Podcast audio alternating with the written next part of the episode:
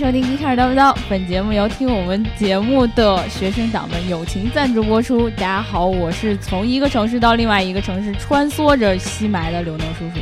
大家好，我是嗓子疼的大姚。大家好，我是大白。那个呃，很多小伙伴都知道我刚刚从呃我家那边回到北京啊，然后然后很多人都说那个，因为刚好我回去的这一段时间，北京的雾霾特别严重，红色预警嘛，嗯，然后呢就说我躲过了雾霾，实际上我没有，嗯，因为在西安那边雾霾的指数这两天一直比北京高了三四十，加什比克也不错吧？雾霾，加什比克反正。雾霾也挺严重的，因为雾霾的原因，你的飞机取消了。对，这是我第一次遇到航班被取消的情况，所以我觉得我们这一期无论如何，无论如何，无论如何都要聊一聊关于雾霾的话题，嗯，对吧？对。当然，嗯，大家也知道，就是这两天因为雾霾的原因，嗯。北京限号了，单双号限行。嗯，西安单双号限行，中小学生都停课了。对，但上班的人还要接着上班。嗯，对，那个所以说，其实雾霾跟我们的汽车联系也非常的紧密，非常紧密，对吧？对。所以我相信小伙伴也都能想到，我们今天要聊的这个话题非常的宏大。对，而且今天大儿呢是抱着一一个受了伤的嗓子。对我今天是一个。呃，非常非常非常痛苦，非常非常自责的一个心态。嗯，还有他要先来个忏悔。对，对对对，我来抱着一个非常忏悔的一个心态，因为我看到了咱们那个网上有很多的这个网友都在争论啊，这个雾霾到底是由什么造成的？嗯，然后为什么我的雾霾会这么严重？啊，为什么雾霾我来了以后，机动车就不让开了？然后机动车不让开了以后，为什么雾霾还没有减轻？嗯，在这里我抱着特别特别忏悔的心情，跟大家认一个错，雾霾是我引起的。那那那既然都认错了，那我吹牛，然后也认个错，吹出来全是雾霾。雾霾是我引起的，都都都怪我们是吧？对，非常非常抱歉，不关我的事啊！大家不要再去争论了，我实在看不下去，这么多人为了这个雾霾的原因来受伤。嗯，雾霾是我来引起的。对，为什么呢？当我昨天在这个办公室的这个楼下都无法看清对面的小小女孩穿什么样的衣服的时候，嗯，我开始面临一个思考。我把我的口罩摘了下来，然后我走在大街上，我想把霾都吸干净，然后看清楚对面的姑娘到底穿没穿衣服，竭尽我的全力来呼吸。嗯。行走了半个小时之后，我发现我的喉咙开始疼痛，发现我吐出了一块板砖。对，对我这个颤抖的回到了家中，问我的父亲：“爸爸，为什么咱们今天不能开车？”我不告诉你，就不告诉你。然后我爸爸非常非常绝望的跟我说：“咱家的车不能开了，由于我们进入了这个雾霾的这个呃红色预警，对吧？这个空气污染的红色预警，然后采取了这个单双号限行。然后我们家的车呢，特别特别的老。”嗯，然后呢，还不符合现排放标准啊？呃，好像不是国四，嗯，还是零三年的车，很老。所以说呢，就是三年就买车了。对，在这个红色预警状态下呢，就直接就不让开了。嗯，所以说我当时很绝望。哎呀，我我当时绝望在哪儿呢？我并没有想这个雾霾到底是怎怎么造成的。我在想，雾霾就是因为我。你这觉悟真高。啊因为因为我根本就不关心环保。哦。这个点呀，本质上我根本就不关心环保，所以说雾霾因为我，因为你怎么就不关心环保呢？第一，你你知道我们之前聊节目的时候，经常会，尤其聊电动车的时候会说一个事儿，嗯，就膈应一个事儿，就是很多的这个，不管是这个呃共享出行类的，还是这个新能源造车类的，他们都会用这个环保来宣传自己的企业。嗯，对。当时其实我的个人对这个事是不屑一顾的，就是我觉得你们都在吹牛。或者说你们都在用这个环保增加自这个这个伪装自己作为一个企业家的这么一个资本的一个嘴脸，赚钱的一个嘴脸，是吧？但是我回想起我自己，我何尝不是如此呢？你伪装了什么呢？我我伪装，我没有伪装什么，但是我没我也没有宣告诉大家，嗯，对我没有告诉大家我不关心环保。哦，就是说你没有认罪，对我没有认罪，所以这一期是来认罪。那你别坐着，跪着聊吧，求你了。我一直在跪着，你知道吗？我的嗓子都已经跪成这样了，对吧？所以说呢，我去网上开始这个，我跟刘能说，我说咱们这期聊这个雾霾和汽车这个关系，还有雾霾的一些成因，对对？吧？然后呢，我们就去找这个资料，我跟刘能，我们俩去翻阅了各种各样的这个呃片子，因为环保这个事儿，嗯，你俩一起看片子去了。，对，嗯啊，我们看了什么之之前那个嗯一个一个一个知名的一个女记者拍的一个纪录片儿，对吧？嗯啊，然后我们还去翻阅了最近各种各样的不知道哪里的专家对。啊、写的这个文章，然后呢，我去查什么 NASA 呀，查美国加州的那个排放质量啊，嗯。啊排看那些欧盟的排放标准啊，我发现最大的一个问题，比如说嗯。我去过英国，我去过美国，我回国以后感觉咱们中国人是过得最舒服的一个国家，我们过的是最没规矩的一个国家。你是怎么感觉出来的？对啊，最明显的一个感觉就是，那些个国家他们的规矩只给你一种压迫感，资本资本主义的劣根性，你懂吗？对 真的。他老压迫人，前面这一段我接不下去。对他老老老老老老给你压迫人，而我们我们中国相对活得比较自由一些，嗯，真的是这样。嗯，对啊，比如说你像这个单双号的这这这个事情，呃，其实说实话，呃，在其他国家，他们在这个根治污染问题的时候，他们的这个执法的这个呃这个这个这个这个怎么说呢？执行力啊，要比嗯咱们想象的恐怖的多。嗯比如说你在美国，不管你是什么样的人，嗯你只要是开这个大卡车，被发现你这个卡车的这个排放，呃，减排设施没有安装，嗯都会罚一个重度的一个罚款。但在中国，如果说你的开的这个卡车，你有这个环保的这个证明，嗯。嗯但是呢，人家会问你这个环保证明是假的。嗯。啊，因为是当时给你过这个环保证明的人是办了假证，或者说他通过一种漏检的这种方式对。啊，偷偷偷牌的这种方式，把你这个车勉强的上了牌儿，然后你就可以避免处罚了，在中国。嗯对，因为开很多这个开这种卡车的都是非常非常呃贫穷的对，普通的百姓，对吧？他们其实起早贪黑，为大城市输送各种各样的生活的物资，不管是送奶、送你超市里边这样的各种各样的饭什么的，嗯他们不懂什么叫环保，也不是不懂吧，就是跟你一样不关心而已他们不懂。他们不懂，他们不知道自己自己造成了雾霾，哦，他们不，他们不想，那就我我的车上面牌子挂着呢，嗯啊，那这样的人你罚不罚呢？对他们只要不耽误挣钱就行嘛。在在其他的在发达国家，第一个这样人可能不多，第二个他多过，但是他是罚好的，嗯对吧？在我们中国，咱们中国人善良啊，然后我们中国人以和为贵嘛，所以说大部分情况下呢，我们不会去选择处罚他，因为他确实有证儿，对吧？他只不过是他办证的时候，他不知道自己被骗了，嗯，或者说办证的时候他不知道自己其实没装这个减排的这个这个这个措施，但是就嗯过去了。映射到今天，当我们这个很多的这个，尤其是北京开车的司机，当你看到了这个呃国家发布这个消息说这个要实行单双号的时候，很多人开始骂，对吧？说为什么这个锅要要我们来机动背车来背？嗯，对，对我就特别特别高兴的告诉你，这个锅现在是我来背。对，就都不是你们的这错。不是你们的对错，对吧？这个这个我都说了，这个错在我。对，全全国的雾霾都他一个人。对，都是我吐出来的，就是因为我这个人呢，这个对这个环保的这个工作程度太差，你们没有必要再去纠结了，对对吧？以后大家可以不用议论环保这个事儿，因为你其实本质上咱们争争论的，大家争论的都不是环保这个问题，嗯，都是争论的谁应该为这个雾霾的事儿背锅的问题对。为什么我不能开车？对对，你争论的是为什么我不能开车，对啊，我不能开车的这个原因应该怪谁，对吧？你首先怪国家，国家说是怪雾霾，然后你就开始怪，那谁是雾霾产生真正原因呢？嗯那如果国家因为雾霾不限定你这个车，你还怪吗？你就不怪了，你也就不会有人来吵这个事儿了。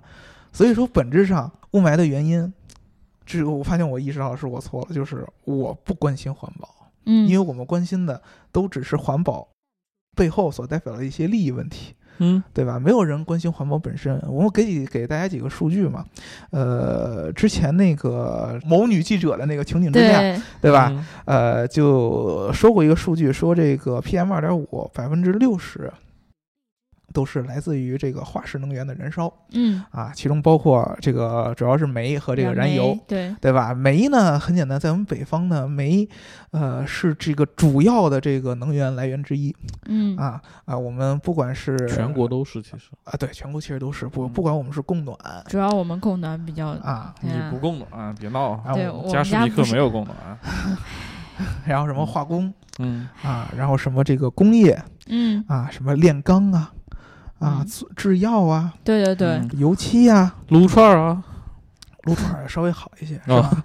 啊，这些都会消耗大量的这个煤炭资源。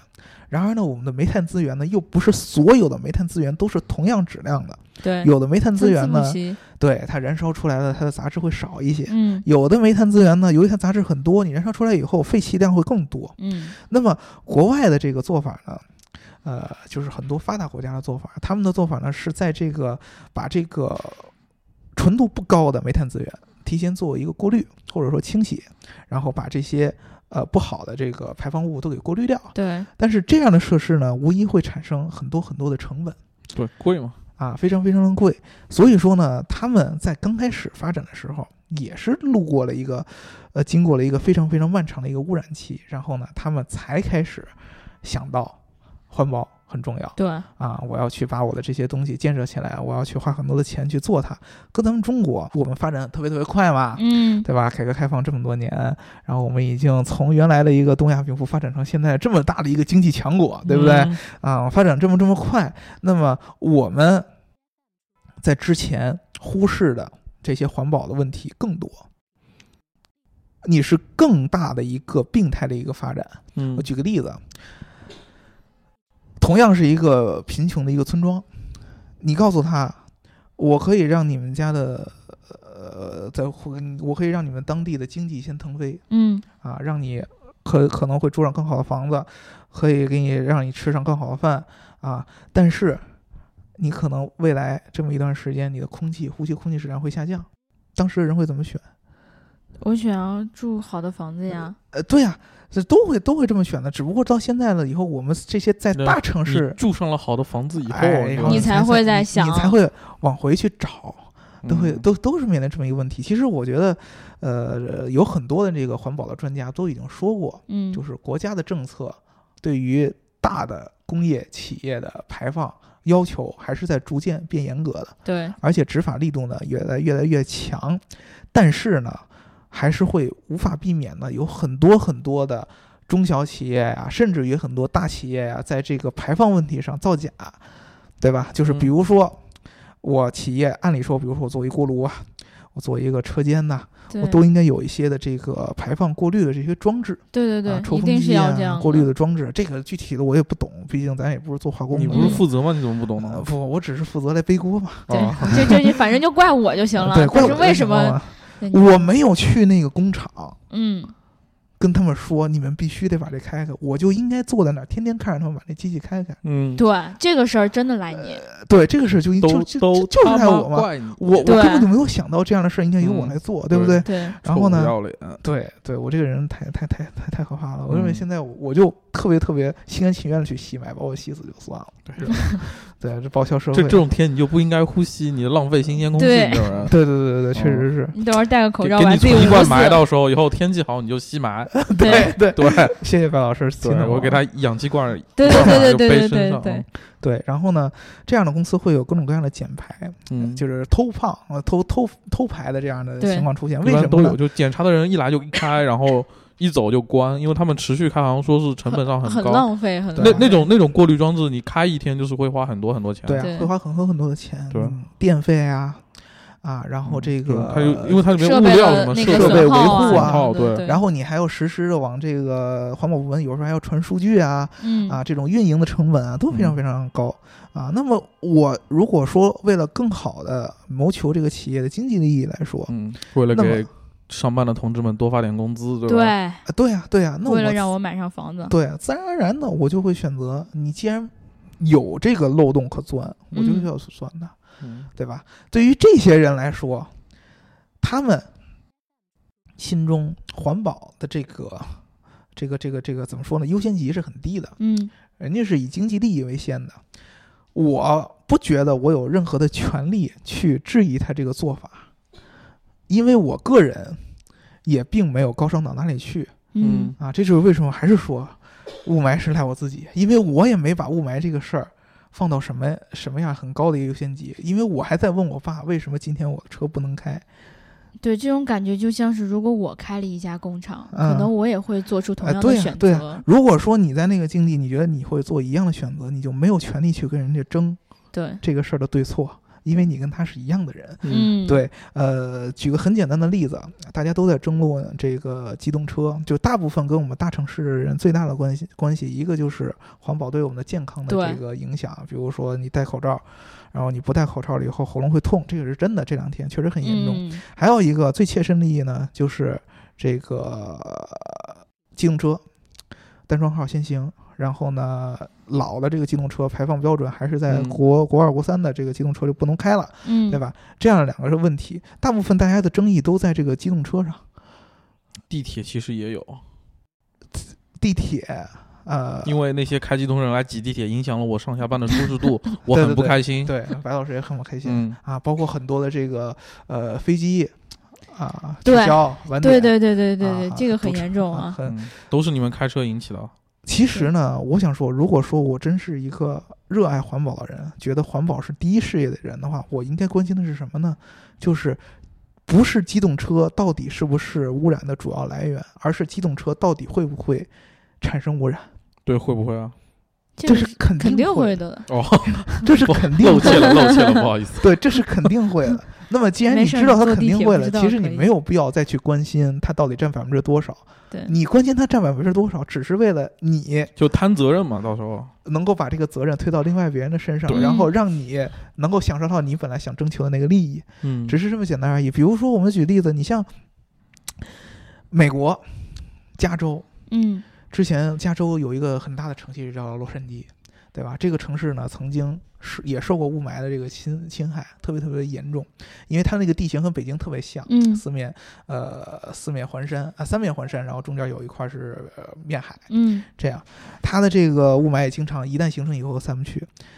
你们看现在加州的整个的排放的要求，全球最严嗯。对对对嗯对对吧每次我们提到这个车辆的排放标准的时候，都是以加州会举例的嘛。对，为什么呢？其实很多人小伙伴就说，呃，做好多这种实验。我虽然我也不是环保专家，但是我能看出来你们做的实验都是你拿你们家的机动车，然后去评这个 PM 二点五的数值，你发现机动车排出来 PM 二二点五的数值比现在空气当中的 PM 二点五数值还要低。对，所以说，你说，哎呀，我现在的尾气比这个 PM 二点五的这个空气还要纯净。就还不如来吸我的尾气。你要这个理论的话，你就不应该是不停的把你的尾气排放出来，用更干净的空气来中和空气中的 PM 二点五。对，其实挺好的。浓度上来说，其实是要拉。低的，对吧？稀释了是吗？对但是其实呢，这个呃汽车就是机动车，它只不过你所看到的这个机动车限行，只不过是其中非常表象的一个措施。对，它其实是一个连锁机构。比如说，很简单一件事儿，这个 PM 二点五本身它并不只是颗粒那么简单。大家都知道，PM 二点五是一个这个空气动力直径、空气动力学直径特别特别小的二点五之下的这么一个小的这个微粒。嗯啊，我们人基本上看不见，在十之下的就基本上已经看不见了，对吧？然后呢，它其实并不简简单单是微粒这么简单，它是一个类似于活性炭这样的一种颗粒的结构，一个小团团，就是有有吸附性的那哎，种一个团子，你你想一想，你把一个 A 4大的这么一张纸，嗯。给它团成一个特别小的一个球，嗯它这纸里边其实有很多的附着面哎对，啊，它可以吸附这个纸团里边有很多附着物，它可以吸附各种各样的有毒物质。嗯那么你汽车排放出来的很多，除了 PM 二点五本身之外，还有其他的物质，比如说，呃，氮氧化物嗯嗯啊，这个非非常重要的一个有毒的气体。你加州的这个排放对氮氧化物的限制是非常非常严格的。嗯这一类的气体，结合比如说你在这个机动车怠速的时候，这类这类气体还会对对对排发的呃排放的更厉害。然后你平常你开车的时候加油，这个油的这个喷枪对，也会往外蒸发一些这个油品不足油油气污染嘛。造成的这个污染物，这些东西会更多的附着在 PM 二点五这个颗粒上面，然后被你人吸进去，进入你的血液循环，进入你的肺泡，对你更对你造成伤害。所以说，其实机动车首先第一个它是会排排放 PM 二点五的，第二个机动车多了产生的这个拥堵。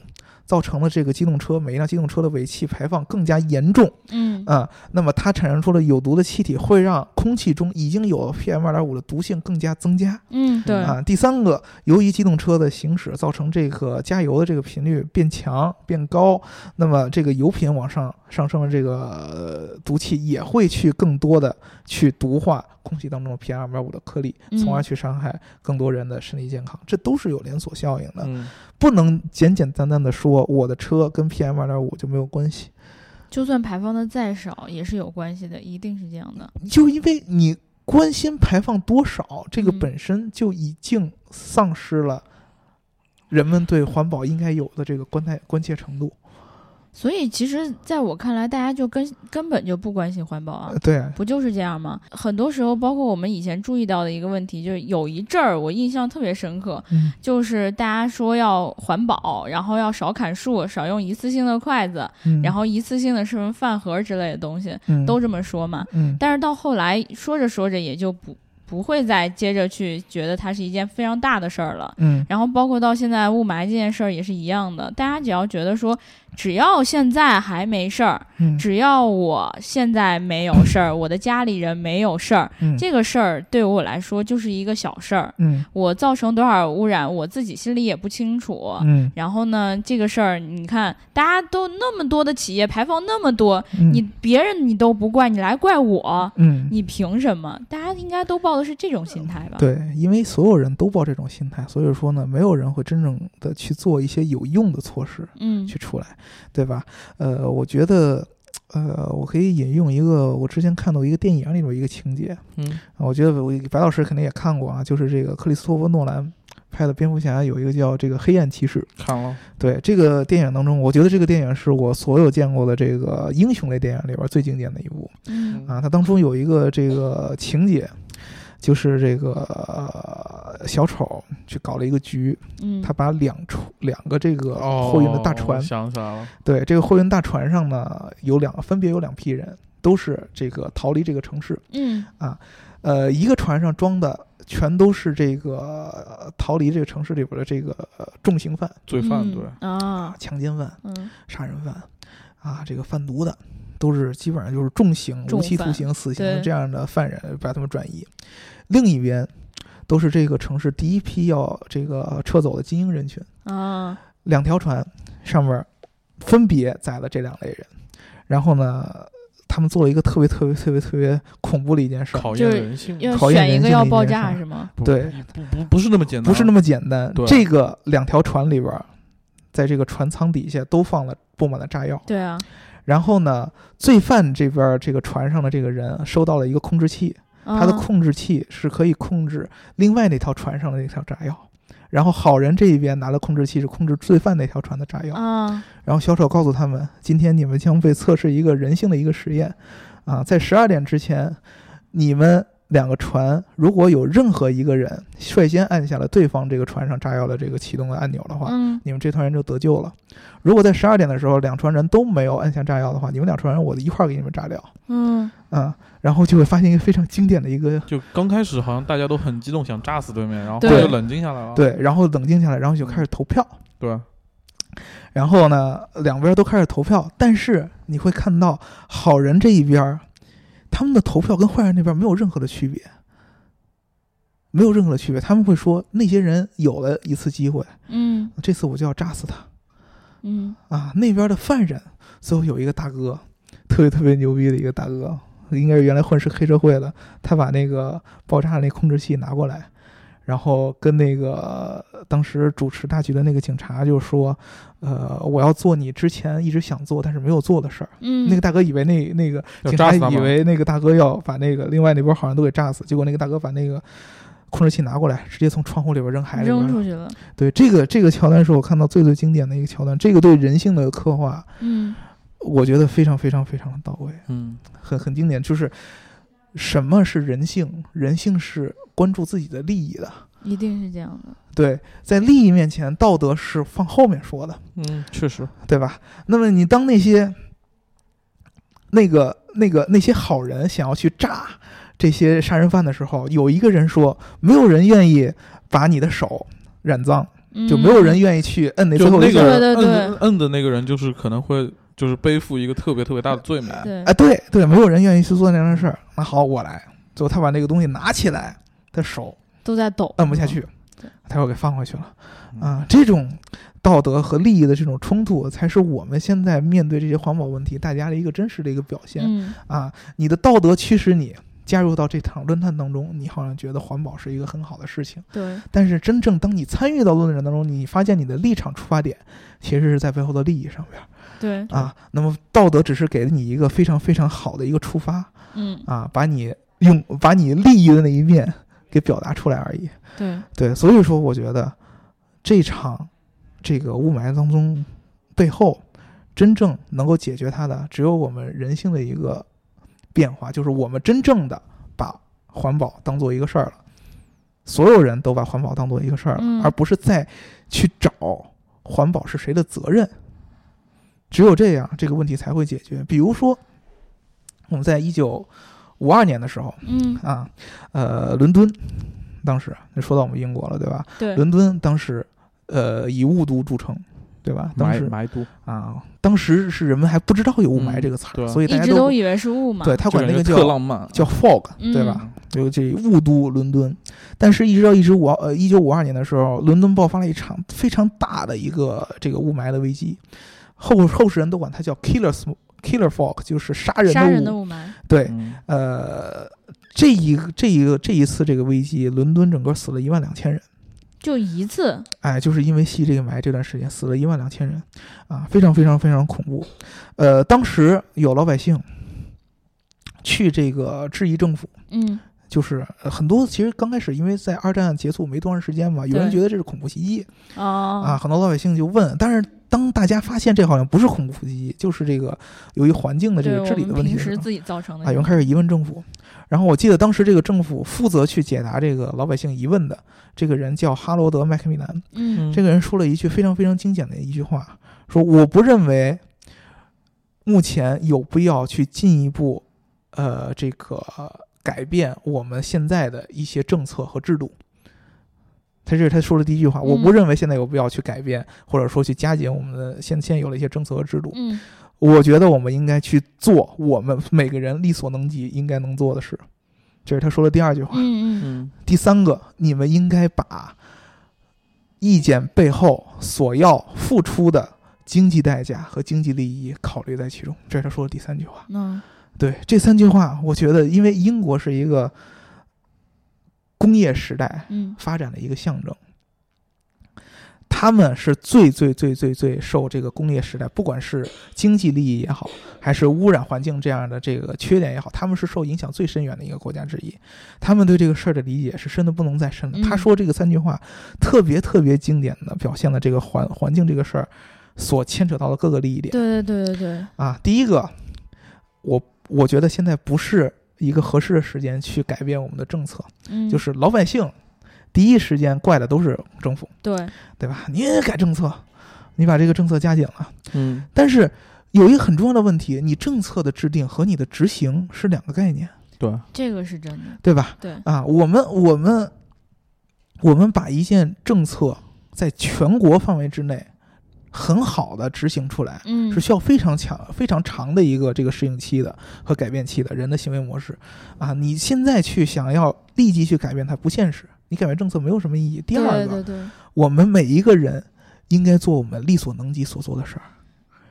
这句话他可能说的不是那么透彻，但是很明显的，每一个人都应该为这件事，负负责任任，每一个每一件事都应该，每一个人都应该为这件事做自己力所能及所做的事情。对。嗯，所以说，你会看到伦敦老百姓开始把自己家里的炉子拆掉，啊，开始，呃，伦伦敦开始去尽量去开始减少这种机动车的排放。伦敦到现在为止，它的城区内，我们之前就聊过无数次了，它这个停车费啊、拥堵费都是全球最高之一。对，对硬着头皮非常非常贵也交，就硬着头皮，你你你就必须得罚你。对对对，啊，你嗯我不管你能不能活下去，我必须得罚你嗯啊！就就这个原因，这个都是这个第三个他说的。请把这个这个环境背后的这些经济利益和经济发展问题考虑在内。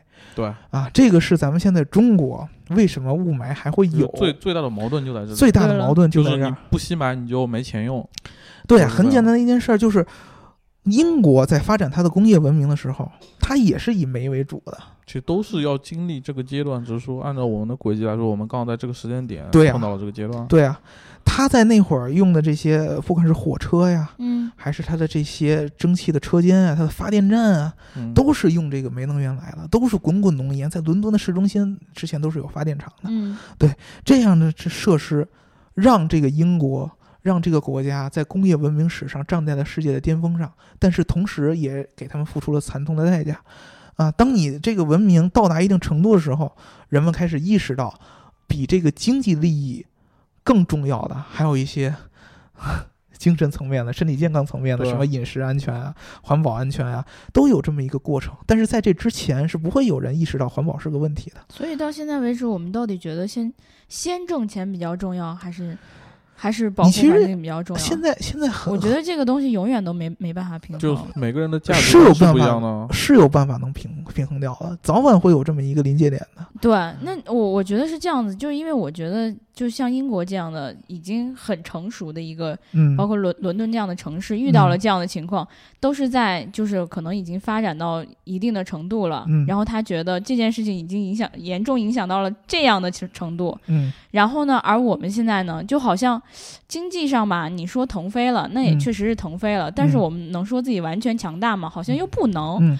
然后呢，再加上这这些雾霾的情况，又没有好像完全严重影响到你的生活，就没有像他们那样严重。所以可能对于我们来说，就好像哎，是不是我还可以再往上奔一奔？等到我经济再好一点的时候，我再回来找补这个事儿。因为所有人都是这么想的。嗯，对，真的所有人是这么想的。其实，呃。什么时候是我们真正觉得，就是作为一个普通百姓，什么时候你觉得你的国家强大了？就是你不再拿别人跟你比。嗯嗯嗯。就是我，我真正觉得我强大了，我不不在乎别人比我强多少了，我真正开始关心自己。嗯。然后你就开始再去走另外一个循环了。对。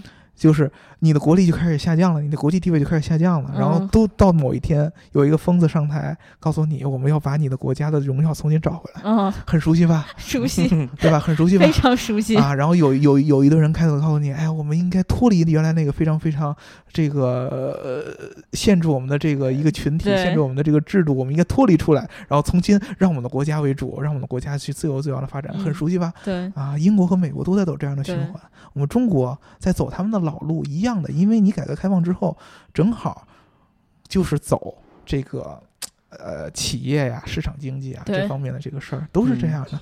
自然而然的这个问题，我们中国厉害在什么地方？就是我们可以用一个非常短的时间。去走他们很长时间才能走的路，那么相相反的代价就是我们所见到的这个雾霾的这个来的程度会比人家更快，更快，对，会更快的，因为我们发展所有的都是我们的市场、我们的人、我们的能源消耗都是人英国那种小屁王国家的是无数倍，嗯，往上，对吧？我们都是靠这个这个方式来发展的，我们要有一个非常快的速度，因为你不快的话，他们就会限制你。对啊，然后你不快的话，你你的老百姓就吃不上饭，嗯，对吧？你老百姓就越来越落后，因为人家也在发展嘛，对吧？那么你快，你就要付出相应的代价，啊！伦敦在治理这个真正的环境污染，有治理多长时间？六十年、七十年，嗯，一直到今天，就是伦敦开始一二年举办那个奥运会的时候，你能看到现在整个英国都是啊，空气很好，蓝天白云都开始有了。但是你在之前。英国都是以雾都这个闻名的，嗯，都是有这样的问题出现的。人就治理了这么长时间，那我们中国，你想立马就治理掉？我我们治理治理那个雾霾速度也挺快的。希望就是四个字：有生之年，好吧？嗯哎，你看那个 A 派克蓝嘛，就大家其实经常都会提到这件事情。那个叫治理吗？我就问你，这个这个就是就要说我们要这叫中国特色，对吧？要有蓝天白云，我们也很容易。我们是不想要，不是。没没有，对吧？对，我们只要把周围的工厂一关，然后什么什么一单双号，完了之后咱就蓝天白云了。对，咱就蓝天白云了。对，必然是蓝天白云的。就是你要，其实为了要它，你其实要改变你自己很多的生活习惯，比如说你像供暖这个事儿。供暖这个事儿真的是。对啊，我我们今年反正没有暖气。对。我们今年反正没有给国家造成压力。你们就是这个 很好的一个问题，你们的。暖气是我们这个传闻的这个这个暖气也跟你们一样的，嗯，是你自己来控制它供暖的。对，我们连那个都坏了。呃，对，用都坏了，坏了就没办法了。对，我们就 我们就更没有责任了。对对，那个天生就是直接供暖的那种，都是非常就集体供暖是那种烧煤的嘛，像那种自己控制的应该是走那些。这是我们国家很了不起的一点套路了。对，哪个国家哪个发达国家能给你做到这样的集体供暖的这样的能力？你知道咱有多多少家多少户需要烧多少煤去给供这个暖？对，这是非常非常严重的。管道的损耗啊什么的，你在这么短期之内，嗯，能确保这么多人及时的供暖，还得倍儿逼烫。嗯，对我好怀念之前住的集体供暖小区啊！真的真的就是大家一说到雾霾这件事儿，从来没有人说，哎。都是我们自己给自己供暖，造成了雾霾这么大，从来没有人。他们会怪说周边的那些小小锅炉，而不会说怪我们集体供暖上的大锅炉。对，明明其实大锅炉的那个威力更大了。对对对，这个不是都一样。对，我们都一样。你既然说了这个事儿，你家住的小区集体供暖是吧？对，都一样，所以怪我呀。对，所以怪戴尔。对，这事就是怪我呀。我我就不应该住这些供暖的房子。对，你就应该睡大街。对，我就应该睡大街。对，对我今天晚上我就去我们那个暖气坏的那地方，因为我那屋暖气也是坏的，是吧？你把窗户大开。那你这样挺耽误你爸爸妈妈的。那我还不如直接自杀算了。对，别活了，真的。不，你你要是自杀了，那谁谁吸霾呀？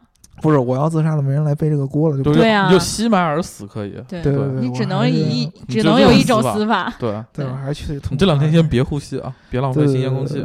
哎，但是我还记得有看到一种说法，就是说其实呃，我们国家对于工厂的排放。那个标准要求是很严格的，要求很严格，但执行对，但是执行起来，就刚才大姚一开始说那个问题，就说会有一些人偷牌啊、漏牌啊这种，然后完了之后，空气和水都是一样。对啊，然后就不会被那个国家机关检测到。这种情况，如果说每一个呃，真的就是就咱们现在来讨论这个问题啊，如果说就从单从环保的角度上来讲，如果这个企业家刚好就是我们这个城市的人都想的说。算了算了，我把这些钱就就当花出去了，嗯，然后也不会想说省那十几万，嗯，那这种情况到底会不会对我们的城市有很大的影响或者说改变？第一个就是说，如果说真的是呃企业他的这个心态都转变了，对，就是我宁肯我自己饿肚子，嗯，我也要环保，嗯，那肯定会变回来的，肯定会好的，这就是一个人性问题。如果说我宁肯饿肚子，但我要追求环保，嗯。那你肯定会环保，对，但那那要办企业意义就不大了呀。对对啊，那还不如关了呢，就那那意义在哪儿？你说有没有可能国家补贴？呃，这是不可能的，什么都要国家补贴。我跟你们，我跟你说一个特别特别好的一件事儿，就是好多老百姓啊，包括我们自己，我也想不明白了一件事儿，就这个你只有去了不同制度的国家以后，你回来你去总结，你才能发现一个区别。嗯，就是我们中国和这个。现在已经有了一些西方的发达国家，那中国人不是老喜欢拿我们的 P 二点五跟那些国家来比？对，没错。有一个最本质的一个制度上的一个区别，就是我们在一些非常重要的振兴国家经济的这个行业领域内，什么能源呀、房地产呀，国家的这个支配能力非常非常强。对，啊，这是非常非常强的。对，国家支配能力强的这个好处在于，它的增速会非常非常的快。是，因为国家可以不惜代价，国家只要一扶持，它就起飞。对，带着你往前走。对，包括我们现在的汽车，对对，都是一样的。对，汽车这么重要的一个制造业，你说汽车本身它是一个排放的污染源，嗯，你汽车制造的过程当中要排放多少能源，排放多少废料，对，都是钢啊。嗯，对对吧？都是钢材啊啊！你那些好多内饰也都是化学制品啊，嗯，对吧？这都是你自己上车闻那些味儿，都是有污染的。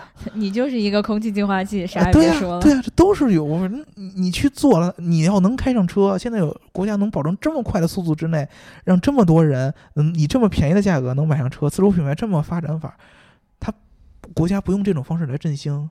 你你用什么什么方式来做呢？嗯，你用市场经济的方法，你能跟别人竞争吗？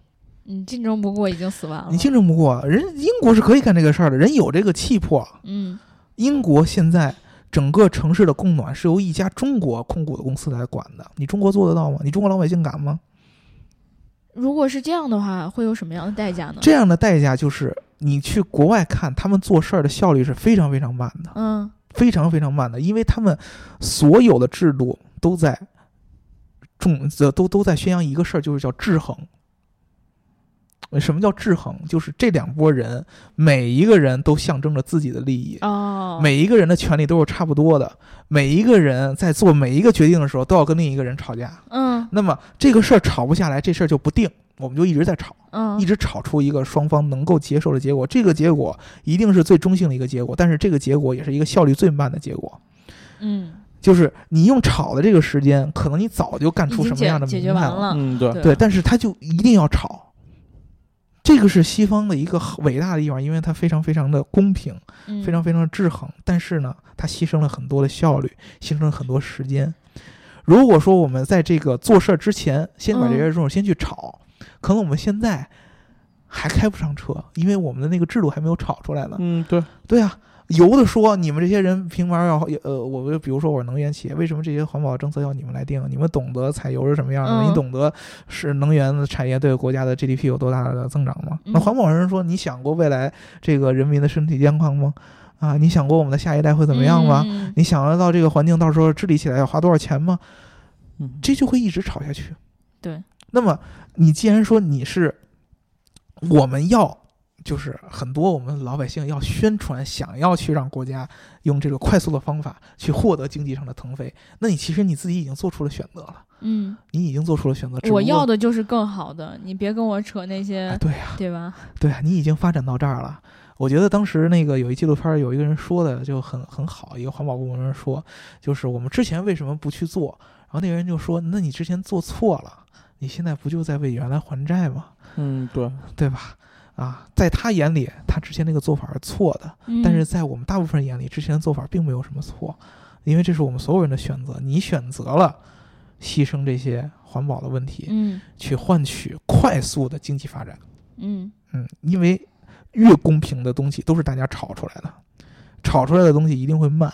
对，啊你都吵了，你怎么可能快得起来呢？对啊，一嗯般速度效率最快的就是一个人发出指令，所有人都来执行，不就是最快的吗？对嗯这个这个这个这个是最快的，对吧？对啊，这个人也效率最高的，这样最容易成事儿了。对啊，对啊，你一个国家你不断的吵架，最初出来一个大家都能接受，但是你这个时间就不知道浪费到哪儿了，嗯对吧？就会有这样的问题出来啊。咱们中国其实就是这么一个问题，我们用我们的这个大家的这个齐心协力、同嗯同心协力的这种追求，换来了非常快速的经济发展。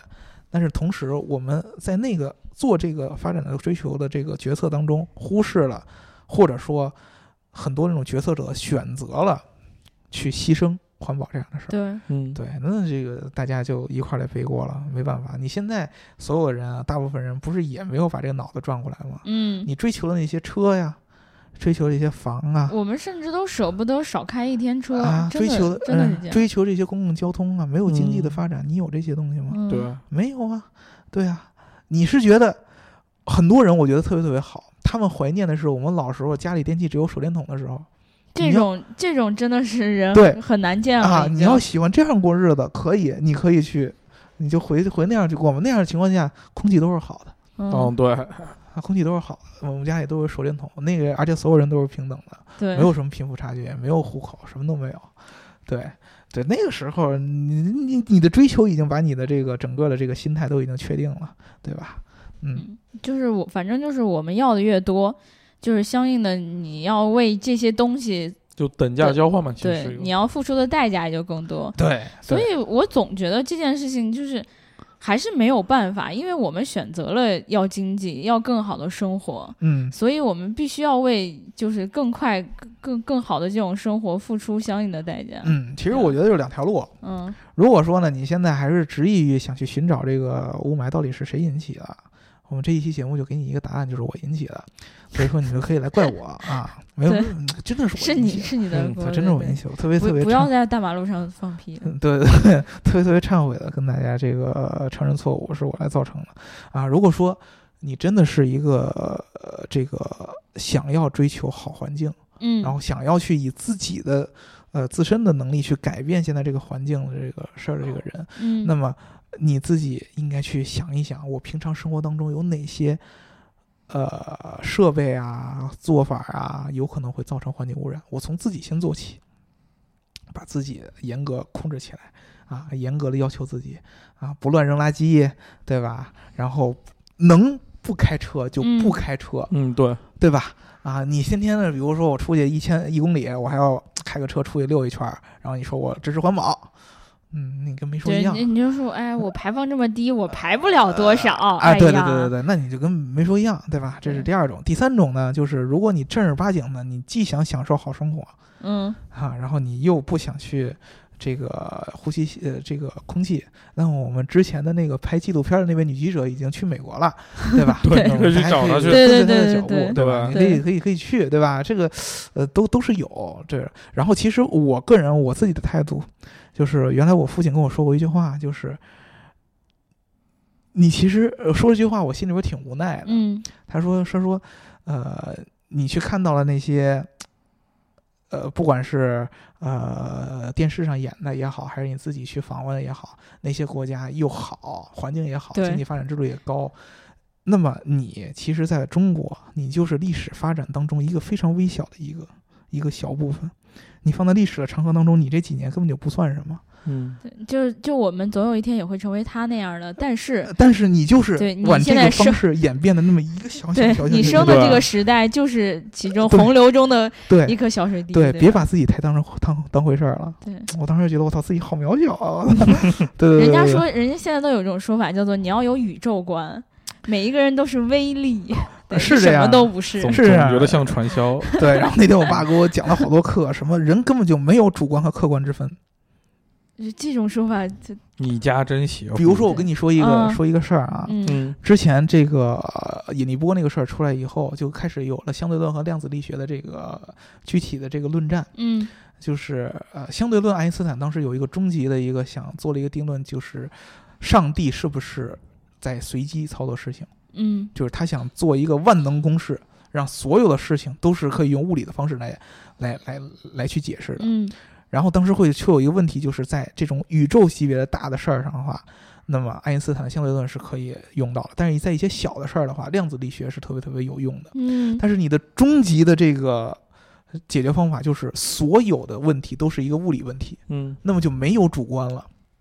都是客观呗。就是你的嗯主观可以用物理解释的话，那么你的主观也是客观。是是是，你说的对。对，就我现在看着大姚的脑子又开始，呃，不，看着他的眼睛又开始被他洗脑了。快快快，你接着说。对，就是会有这样的问题，所以就没有主观和客观之分了。嗯随着科学的发展以后，啊，那包括我们以后，你的主观和客观都是历史长河当中的一个非常非常小的一个例子，对，非常非常小的一部分。对我们中国在往好的地方发展，你只要知道这一点，你是这个好的发展当中的一个小小小小的一部分。对你这几年就是得瘦点是吧？呃，你这几年就是得瘦点啥，你不想瘦的话，你就去别的地方。对，嗯。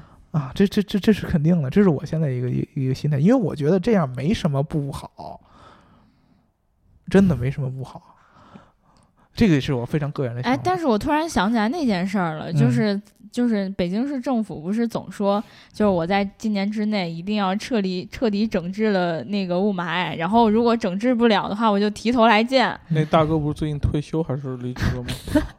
对呀、一七年提头，然后一六年底他就走了。给你给你们来点信心吧。嗯，对啊，并不因为不是就是然后到一七年，然后又又出一个新闻说，一九年之前不治理好，我提头来见。然后一他一八年就对，就每年就给你续两年，然后你就有在盼头。对啊，我跟你说，在二战之前，这个英国有一个首相叫做张伯伦，嗯。他曾经呢，在这个希特勒刚上台的时候，他去德国跟希特勒签订了一个和平的一个条约。嗯。拿这个条约以后回国以后，跟所有的英国人说：“孩子们，我给你们换来了一个世纪的和平。”然后立马二战就爆发了。啊，您这样的人一样的，嗯。企业家和政治家是无法被打脸的，是吧，白老师？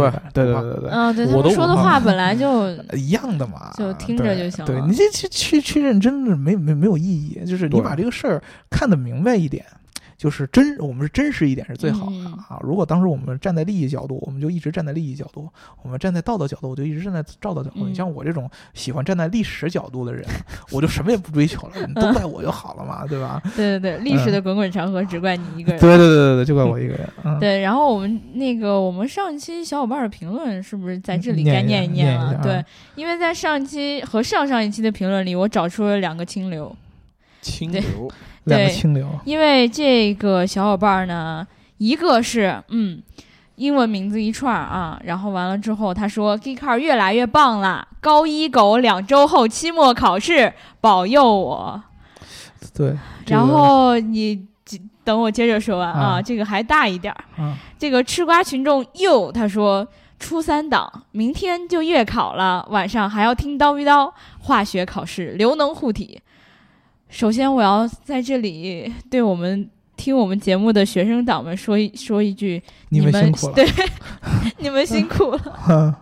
对我们成天在这儿聊节目，然后嗯你们还要做耽误他们做学习做作啊业，突然有一种好开心的感觉。哎，我觉得我能影响到现在这个祖国未来的花朵，我非常非常欣慰。对你说的每一句话，以后什么事儿都赖你，刘对没有？对，是是我最好你们都赖我。对，对，你们如果说还高考没考好就赖，意外意外意外怀孕也对都赖你，赖我赖我对赖我，嗯都赖然后月考没考好也是你的锅赖，了我赖了我身上。对，然后。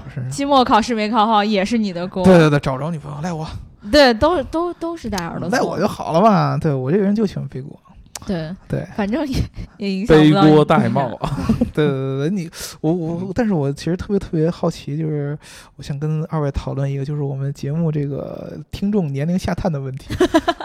我也是，我都惊呆了。我以前以为只有大学生会听或者高三档，结果怎么是高高一档我们就要变成初三档节目了。对，看有有什么然后下一次就是董浩叔叔、月亮姐姐，下一下一次，刘能一开播，小喇叭开始广播了。对，对嗯，是吧？我我们小学的时候就小喇叭是这么吹起来。我我们小学的时候就红领巾广播，现在开始了，什么嗯，对眼保健操现在开始了，对对，啊我觉得这个呃，各个各个这个，不管你是高一的还是初三的，其实特别特别重要的就是学习还是最重要的。没错，要跟你说了，学习还是最重要的。我我现在最后悔的一件事儿，就是我这个人一向很少后悔的。嗯，最后悔的一件嗯事儿就是上学时候没有好好学习，真的。上学时候光学会了吹牛逼，真的上学的时候没有好好学习，因为我觉得知识才是一个人最无价的东西嗯啊！就是我刚才说嘛，历史的长河你改变不了你的命运，但是你可以改变，在这段时间当中，你这个人得到了多少知识。就就是会学习会影响你的人生观、世界观。呃对啊，你可能感觉不了现实，但是你的脑子里边会，你是清醒的，你不对会什么事儿都怪别人。对对，你会清楚很多，对吧？然后你会感觉，哎呀，所以挺好的我们这儿学历啊最高的戴儿就看问题比我们看得清楚多不了。不不 不，我马上就要来一个学历比我高得多的人，我天哪，这个人太可怕了。对，就是各种都比你高。所以 所以你们俩可以平等的撕逼，而我们只能不同不不不，但白老师一样跟我平等撕逼，你一样跟我平等撕逼，大家都是平等的。捅杀，好吧？对，你们都怪我。对，哎，还还有一个评论啊，这个是上一期小伙伴专门提到说让我念一念他的评论。嗯，这个小伙伴也是英文名，他说又黑官制，和工大校友看不下去了啊，等着吧，等抽到号了，我就拿着十几万去提辆高尔夫。这个白老师说句话了，白老师嘴都闭上，不想说话了，要把老师说句话这个小伙，伴拉黑了。想说话。不想说话啊。第一个，我们没有黑官制，对，对，对。第二个，你这个这个最后这几个评论最后的这个转折啊，让我非常非常的气愤。你这个人这个出发点到底是为了什么呢？如果你想说官制好的话，你为什么不提官制呢？没事，提官制的事儿都交给我吧，谢谢。对，嗯对您向我们白老师学习，白老师正儿八经的，将来要提官制就是要提官制。对，明明就在啊，不不能说明，万一打脸，对，明后年。嗯不你们企业家都可以打脸。嗯，对，对对对，反正就是我们的节目，我们有几个比较倾向的品牌是吧？嗯，嗯反正为了白老师，我们不能黑锤子，嗯，然后我们也不能黑官制。但我喜欢的品牌锤子、官制都这么操蛋，真他妈尴尬。嗯为了我，你们不能黑玄彬。我没有黑过玄彬，对，因为我连玄彬是谁我 不知道。我我我能认出来他是谁，真的。为了大为为了大姚，我不能黑那个庞麦郎、约瑟翰、约瑟翰、黑。我不，我就不黑，我特别希望你们都来黑，就不黑。就不黑就不火，对，都来黑我才好呢。对啊，你够黑的了。嗯，对，那个，那我们这一期就聊到这儿，聊到这儿吧。对，然后那个各位小伙伴们，你们如果在雾霾天气里有什么特别想和我们聊的，就都来。比如说找不着家了呀，比如说找不着女朋友了吧？嗯，当然你们肯定一直都找不着女朋友。对，然后那个还有比如说找不着饭吃。那个找不着饭吃，管不了。我我们可以没雾霾应该找不着饭，找找不着别的，我们可以负责，因为我们帮不了你。那找不着饭吃，我们帮得起的，所以就不关我们的事儿了。对对对对，这个真不关我们的事儿。老师说的特别特别客观，清晰清晰。对，然后那个反正就是大家对于雾霾有什么想说的，包括你，你觉得这个锅该不该大 L 背？应该我背啊！你们怎么怎么怎么这样呢？连让我一个背锅的这个心愿都不让我完成了。对，然后这个都可以在评论里和我们来一起来聊一聊啊。嗯。然后听节目呢，要记得点赞、打赏和评论，点赞、打赏和评论，点赞、打赏和评论。如果你喜欢这期节目的话，一定要记得给我们一个爱的转发和赞。对。而且呢，对，刚才我觉得大家你是不是一直以那个。女记者的那种说话的方式，还是腔调对，对，所以大家可能需要习惯一下。如果你瞌睡了的话，就拉到最后就可以了。对，是这样。我本来嗓子也不太好，是吧？对对对，那我们就聊到这儿了，我们下一期再见喽，拜拜，拜拜。